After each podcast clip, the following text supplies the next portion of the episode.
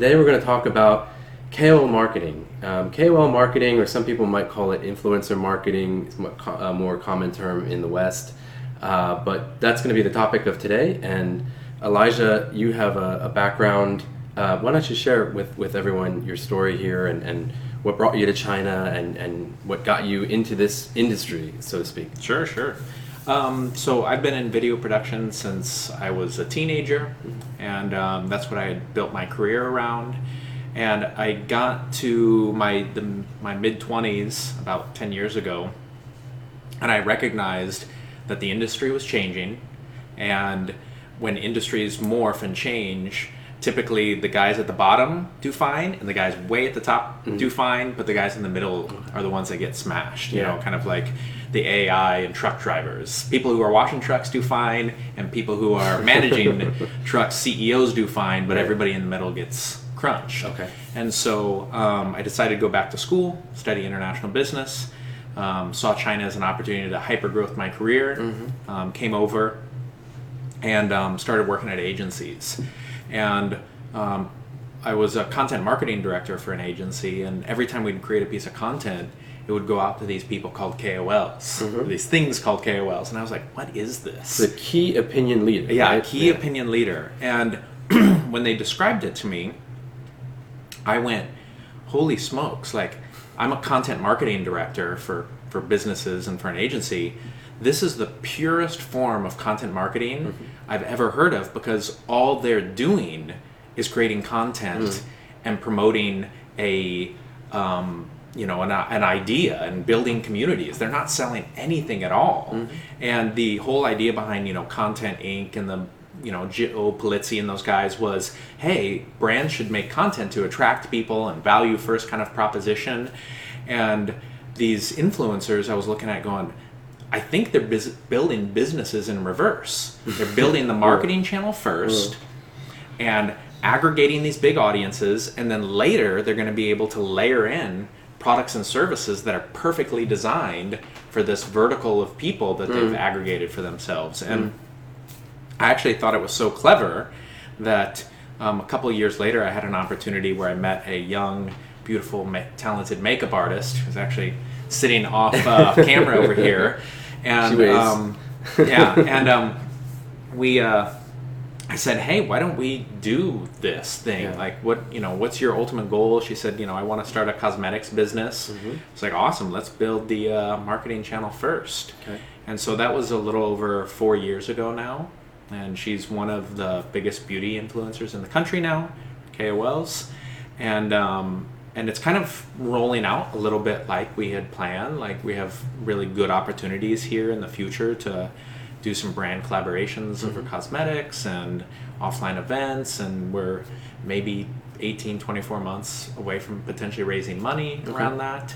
And um, and then my timing was just really good. Like mm-hmm. the industry just has blossomed over the last five years or so. Yeah. And that allowed me to become CMO of uh, Martech influ- mm-hmm. um, uh, KOL company, and um, and yeah, and so it's been really fascinating. So you you mentioned the market is exploding. Um, the I've read a statistic that in 2019, or at least the estimate for end of 2019, the market is going to be uh, up 22 billion dollars just in China alone for this KOL influencer marketing, um, and the uh, growth rate annually is about 42 percent. So are we getting close to like a saturation point? That growth is that market is phenomenally big. Yeah, um, I don't think so. and the reason why is I like to pull out my phone for this. Okay. This thing has democratized or fractionalized the creation, distribution, and consumption of content. Mm-hmm. And so now, no matter what your interest is, whether it's KOL marketing in China or men's clothing or or wine or cosmetics, there is going and and in all of the niches within those categories, there is going to be people seeking out others that feel or or have the information or have the knowledge mm-hmm. that they want are going to aggregate in those digital online and sometimes even offline communities and within that community there's always going to be the extrovert or the creator mm. or the educator that produces content for that that little microcosm of mm. of community that's mm. created around that interest.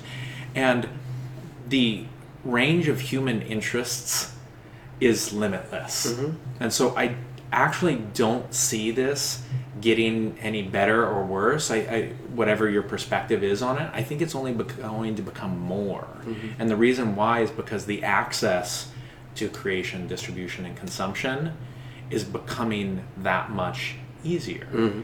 And you don't need you know we have nice cameras here but the reality is like this baby's pretty good, Good enough. and, and in most cases we will sacrifice as content consumers we will sacrifice some level of quality for nichely interesting um, content and information.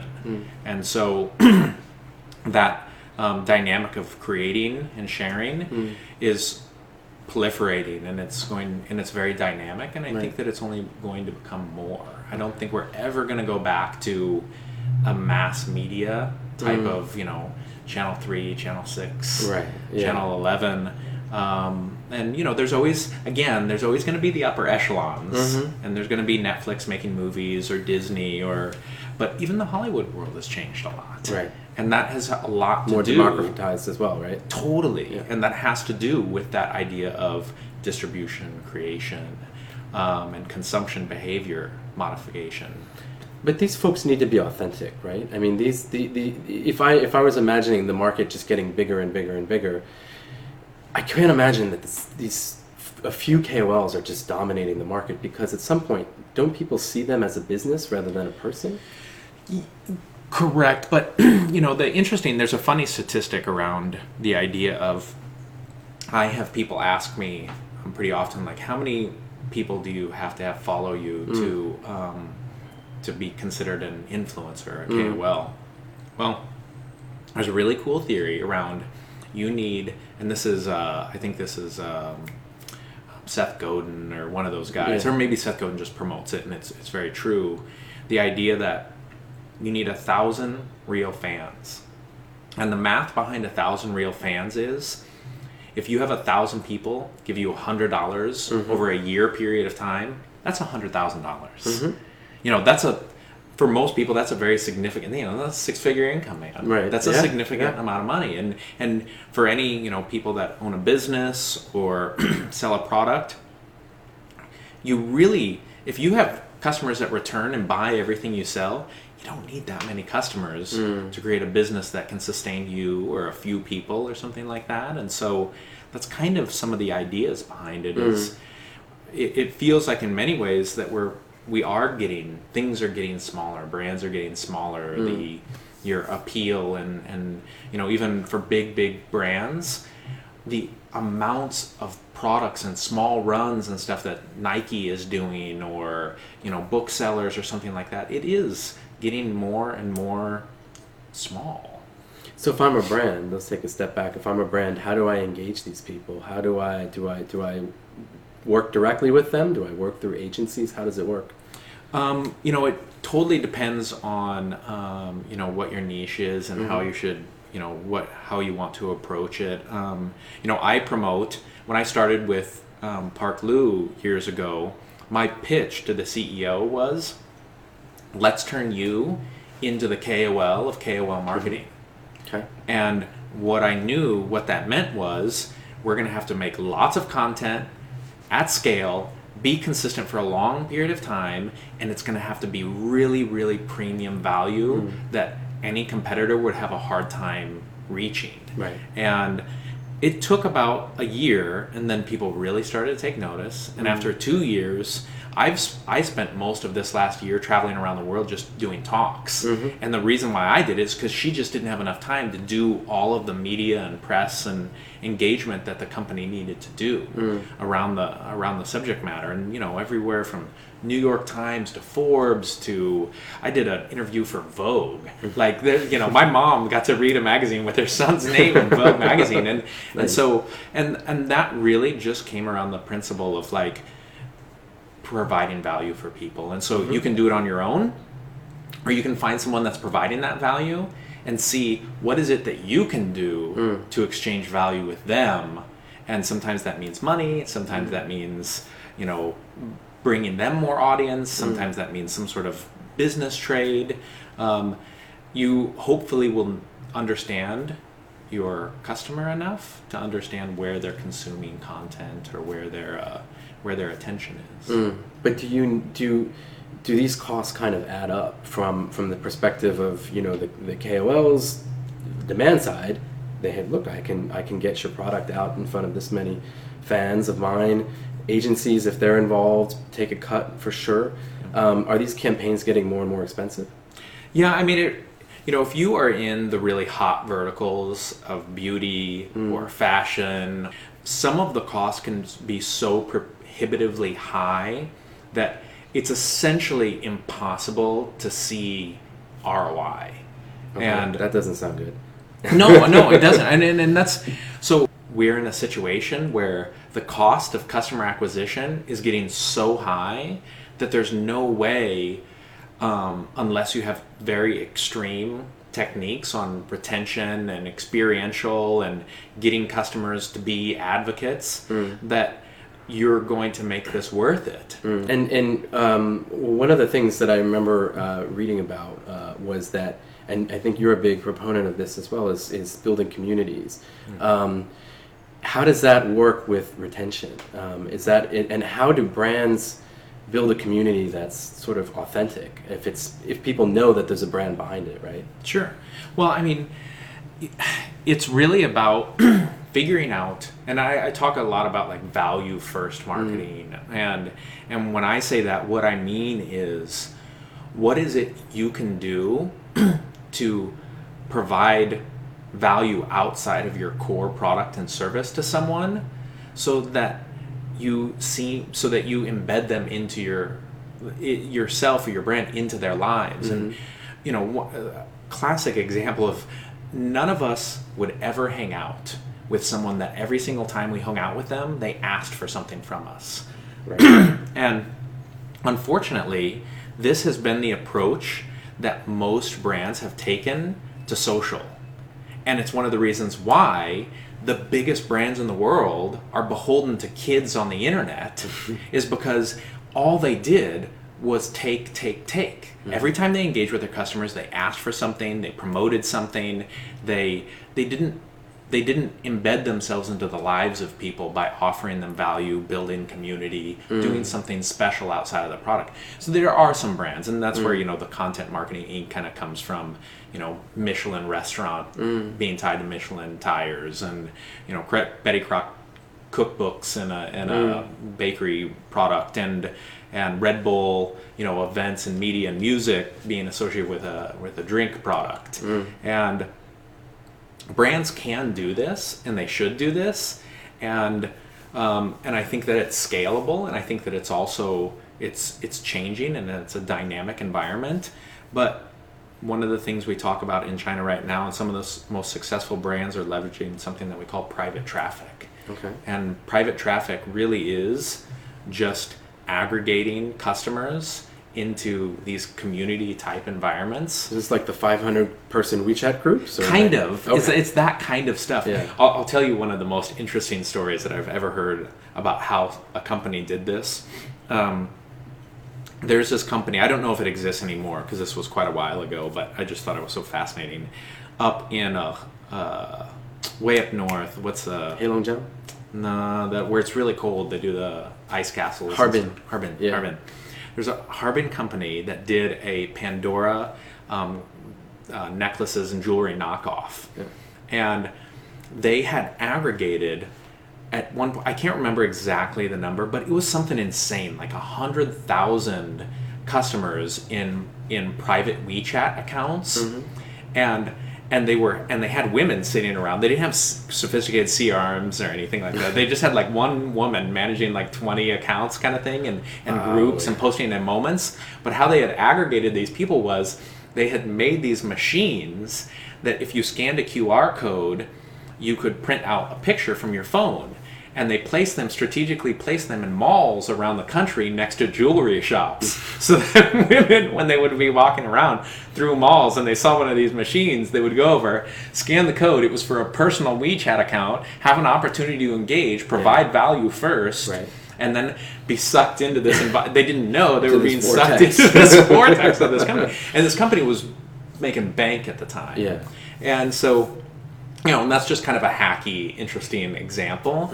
But there's really, really are companies. Uh, it's said that um, right now there's a the biggest beauty company in China right now is a company called um, Perfect Diary. Yep. They're said to have have a million customers in private traffic. Yeah. And I don't know exactly what that means, um, but there are people who are leveraging these ideas of that you can provide something more than a product, and and a brand is made up of people, Right. and we have this idea that I think it's taught to MBA students and stuff that um, a brand is a business and, and the people that make up that business and and they have very rigid structures around how they communicate themselves and how and their image and stuff. And the reality is is that it really doesn't matter what you say about yourself it matters what other people say about you Right. and so there's an amount of this rigidity in brands that needs to flex and allows other people to communicate. It, it reminds me of uh, one of these things people seem to be talking a lot now about is these key opinion consumers, Yeah. KOCs. It's a much more, um, it's like a micro influencer. I don't know if that's the right way to describe it, but you would be able to describe it. much Yeah, better. well, I, I think there's some. I interpret it different. Okay. So there are some companies and there are some people who interpret KOC as essentially a micro influencer, mm-hmm. meaning that it's someone who has a small following online who talks about products and influences their small community. Mm. I don't interpret it as that. I actually interpret a KOC as a customer of your business who, when they buy your product, they talk about it and reproduce sales after themselves. Okay. And so the challenge, this is actually one of the challenges that I've taken on is how can businesses identify, compel, and reward KOCs to make that action more often and, and, and make them feel valued as a customer for making those actions. And, um, and, and then the systems to identify and track those actions and such. And, and it's actually a really, really cool challenge because it's kind of like saying, who loves our brand? Yeah, let's well let's let's uh, uh, back up for a second, just because I think folks uh, folks not in China may not. We're already a couple levels deep, which is good. Sure, sure, But sure. they may they may just to give them some context. These are folks who are like um, maybe leaving often leaving like comments on your Weibo account, which in China is a little bit like Twitter in the Mm-hmm. U.S.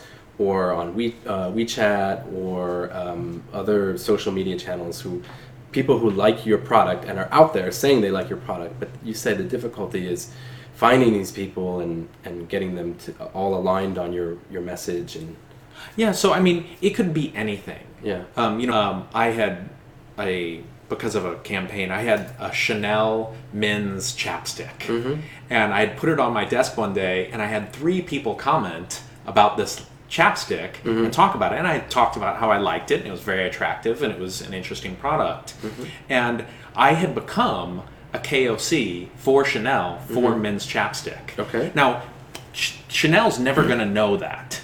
They don't have, you know, unless there's an Amazon device or some, you know, Xiaomi that's listening to my conversation and aggregating that. They're not going to know that I'm doing that for them. However, if I was to write a review on a website, or if I was to make a post on social media, mm-hmm. or if I was to comment on someone else's post on social media, or something digital that you're able to scrape and acquire and understand who that person is that is the opportunity that i am looking for mm. is who is the person that loves a product so much that they talk about it and that and them talking about it influences other people to make a purchase decision And it's not like Star Wars. You're trying to influence them to come to the dark side as the brand. You're just you're just you're, you're just enabling them, right? They already love your brand, but you're trying to give them the tools to. Correct. Yeah. Yeah, and you're trying to reward actions. Reward I mean, you know, you reward actions that you want to have. Pavlov's dog. You know, okay, Mm-hmm. you're rewarding actions that you want to um, to happen again, and so um, there, you know, marketers break things for sure. that's that's our job. Okay. And and you know, and as much as you know, it, it might seem dark. You know, I- my a big part of my personal time is researching psychology, and trying to understand how to influence and impact in um, people. So there is maybe an element that is somewhat subversive, or, or maybe I, I didn't mean to say all marketers are like that. Yeah. but but the reality is, yeah, I mean, at the same time, like you want people to feel like they're part of something. You want them to feel like, hey, um, we like that you like our products, and we like that you've taken actions to tell other people, and that you're bringing people into that fold, and we would like to reward you for that, or we would like to. Um, compel you to do more of that My wife is a big fan of Tumi products, you know. So Uh-huh. I'm, I'm sure if Tumi ever found her, they and, and asked her, "Hey, do you want to be?" Well, it's not. But that's the thing. It's not like, "Hey, do you want to be a KOC?" You're saying you already are a KOC. Okay. Correct. And so, and there are, you know, the funny thing is, is it, it goes beyond that. Like, I, I'm still shocked. Um, you know, in, I, I have a home studio, and and I have been the main content creator um, with my girlfriend for the last four years, and I am still shocked that how many brands have glass bottles with silver text.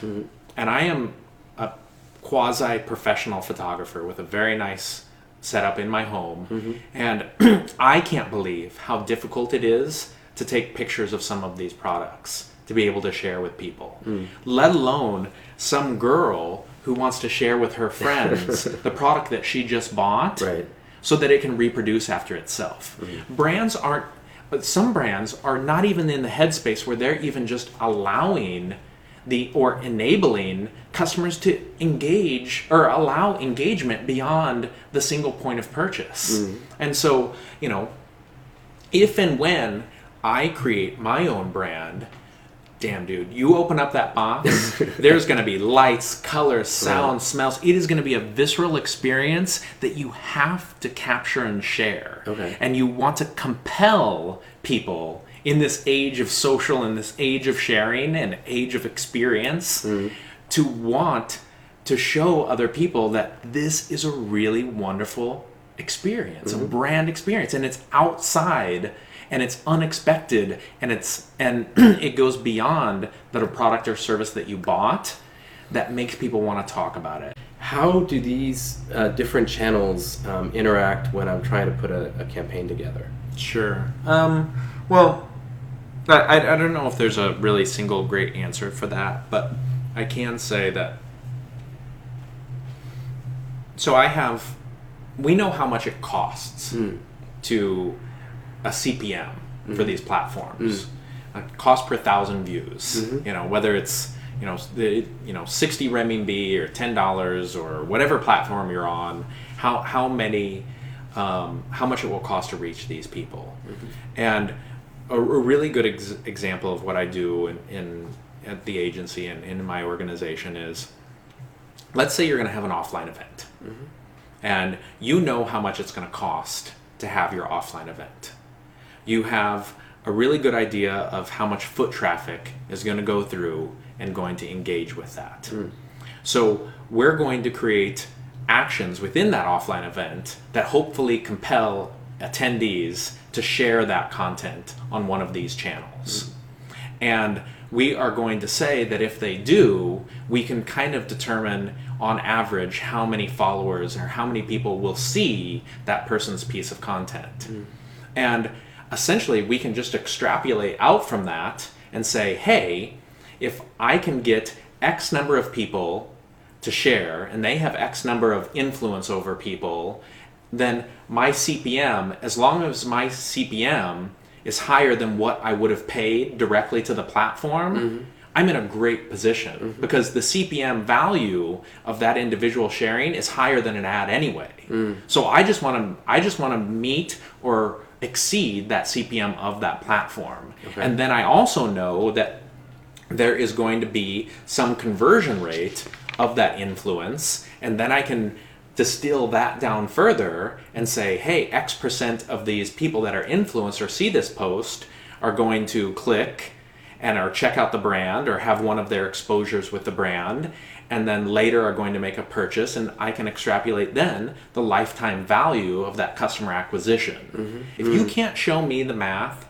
that gets me 2x, then I'm not going to do it. Okay. And and what we're really showing, trying to do is, is something fuller than that. And so and once you do this stuff, it's just you can let the math decide for you, and then hopefully you know that sharing across platforms and stuff. So is that your question? Uh, that's you know that's my that's my question basically. Okay. I just uh, I know I've read many times that uh, a lot of people coming from a traditional school of marketing are quick to jump on uh, how many sales did we convert out of this campaign. But but I but I think uh, you've you've been an advocate before that it's not just about you can't just look at the sales conversions per se. It's a, it's a much broader picture than that, right? Well, and and you know, it's the the reality is that uh, we have a especially tough time in China.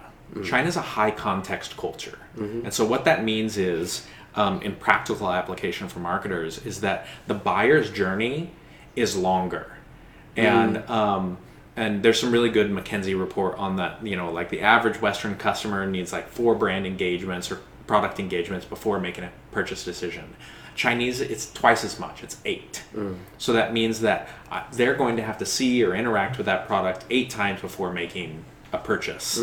So if we know that, then we know that the first time someone interacts with this product or service, especially a new brand or a new product or whatever it is, that they're not just going to see it and buy it. Mm. And part of that high context, and, the, and it's really, really pervasive and it's very obvious in the culture that the difference between like a, a Tmall product page is if you go to a Tmall product page, you will scroll and scroll and scroll and scroll and scroll and scroll because they're going to have pictures from every angle, how people are using it, mm. the size and dimensions, colors, what the manufacturer that makes it, the the government cert- pictures of government certificates for being able to make it, all of the testing that it's gone under because these they're very you know Chinese are very pragmatic, very mm-hmm. intelligent people mm-hmm. that they don't make decisions willy-nilly Right. and so they have to truly be convinced that this is the best decision for them to make. Mm. And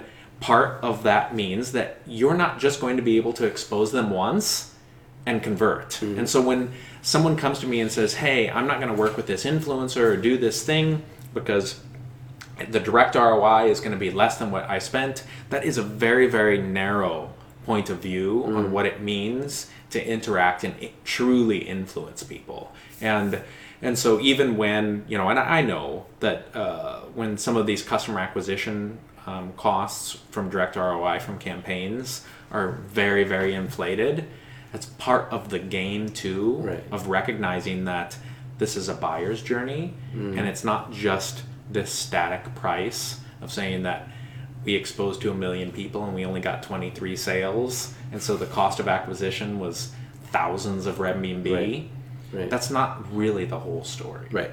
yeah Yeah, no, and well, yeah, statistics on this kind of stuff in, in China is always a little bit. Uh, you have to, might be buyers beware. Or, yeah, a little bit uh, uh, skeptical sometimes. Uh, I wanted to, um, uh, since you touched on some of the platforms, Tmall being one of them, owned by Alibaba. Um, uh, there's various platforms out there. How do KOLs and KOSCs work with or flock to one platform or the other? There's there's this one um, called Red, which is Xiaohongshu in Chinese, and um, I don't think there's any platform like that in the U.S. So, can you walk us through the different platforms and maybe some similarities and differences between China and the West? Sure, sure. So, one thing that's really interesting about Chinese platforms is functionally, they're actually all the same.